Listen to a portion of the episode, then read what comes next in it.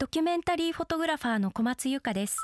今週は私のライフストーリーとシリア難民の今についてお話しいたします。未来授業。この番組は暮らしをもっと楽しく快適に川口義賢がお送りします。今週の講師はドキュメンタリーフォトグラファー小松由香さん。小松さんは10年にわたって中東シリアの内戦で難民になった人たちの取材を続けています。フォトグラファーになるきっかけは登山家としての活動。2006年23歳の時世界第2位のヒマラヤの後方 K2 に日本人女性として初登頂して上村直美冒険賞を受賞しました。魔の山と呼ばれる過酷な高所登山を経て小松さんはなぜフォトグラファーの道を選んだのか。未来授業1時間目。テーマはヒマラヤの人々。モンゴルの馬。K2 を登って帰ってきた時に生きて帰ってきたんだという実感がものすごく大きくてやはり厳しいルートに登らなくても自分がここに生きてるということがそれだけで素晴らしいことなんだと。思うようになったんですでその K2 の1年後に同じくパキスタンのシスパーレという 7000m 峰に登ったんですがでその後は山を登るということではなくて厳しいヒマラヤだったり、まあ、そうしたその自然の中に生きている人間の暮らしにより興味を持つようになっていったんですよね。彼らの暮らしというのは伝統的な、持続されてきたものがあって自然の厳しさの中でものすごく感謝をして生きているそうした姿に、すごく人間の根本的なものを感じるようになったんですよね。えだんだんと私はヒマラヤから離れてモンゴルの草原や中東の砂漠の暮らしを旅しながら、まあ、そこで生きる人々の暮らしを感じてそしてフォトグラファーに転向していくようになりました。2008年小松さんは登山から離れて長い旅に出ます。中国からユーラシア大陸を西へ。わずかなつてを頼って向かったモンゴルでは不思議な体験が待っていました。モンゴルの草原では遊牧民と2ヶ月近く共同生活をさせていただいてそこで感じたのは人間と自然というのが分けられたものではないということで人間もまた自然の一つで、まあ、大きなリズムの中に生きているということでした。お父さんとお母さん2人の子供がいる4人家族との共同生活でこの家族は100頭ほどのヤギ羊を飼っていましたね。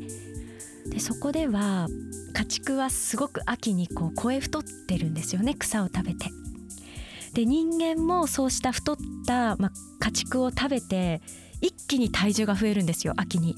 そしてこう冬になるとだんだん草原の食べ物がこうなくなるから家畜は痩せて、まあ、人間も痩せてでまたこう春になって草が芽生えてくると、まあ、家畜を食べて人間もこう太って なんか大地のリズムと人間のその体のリズムが連動しているというかそうしたものを見ましたね。あとは忘れられないエピソードがあってある時私も自分の乗る馬をそのゲルのお父さんにあてがってもらいました。で私はその馬にモンゴル語で可愛い馬という意味のフールフンモリという名前をつけてよく乗っていたんですね。ある時そのフールフンモリに乗って1時間ぐらいかけて馬に乗って遠出をしました。そしたら自分が来たゲルがわからなくなってしまったんです。モンゴルの草原というのは小高い丘がこういくつも連なってできているんです。ですのである時こう振り返ってみると自分のゲルがも全くその丘に隠されてどこの方角から来たか全く分からなくなってしまったんですね。でそのうちこうだんだんと日が暮れてきたんですよね。でその大草原360度の大草原にたった一人で帰る方法もわからない。ものすごく焦りました。その時私が乗っていたそのフールフンモリが言うことを聞かなくなってある方向に向かってこう小走りに進み始めたんです。でどうしたんだろうと思ったんですがもしかしたら馬が道を知ってるのかもしれないと気づいたんです。それで馬に全てを委ねたら30分ほどして向かう先に立ち上るゲルの煙が見えてきたんです。つまり馬が帰る道を知っていて私はその馬に連れられて帰ることができた。その時にやっぱりそのどういうふうに方角や地形を覚えてたんだろう。その動物の持つ、まあ、修正力にすごく驚かされましたしまた、まあ、そうした出来事があったフールフンモリという馬だったんですけども、まあ、決してこう手なずけられないんですよね。言うことは聞くんだけれどもペットのような関係性ではないわけなんです。でモンゴルの家畜というのはやっぱりものすごく野生味が強くてその動物の持つ習性が強く残されていましたで私はそれが本当のその動物と人間の種の違いというものなんじゃないかなと思ったんですね。本来の種が違う生き物同士の付き合い方なんじゃないかと思いました。今週の講師はドキュメンタリーフォトグラファー小松由香さん。今日のテーマはヒマラヤの人々モンゴルの馬でした。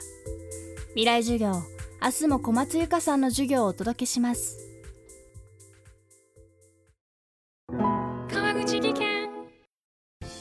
での転落大きな怪我につながるので怖いですよね。足元の見分けにくい階段でもコントラストでくっきり白いスベラーズが登場しました。皆様の暮らしをもっと楽しく快適に。川口技研のスベラーズです。未来授業。この番組は暮らしをもっと楽しく快適に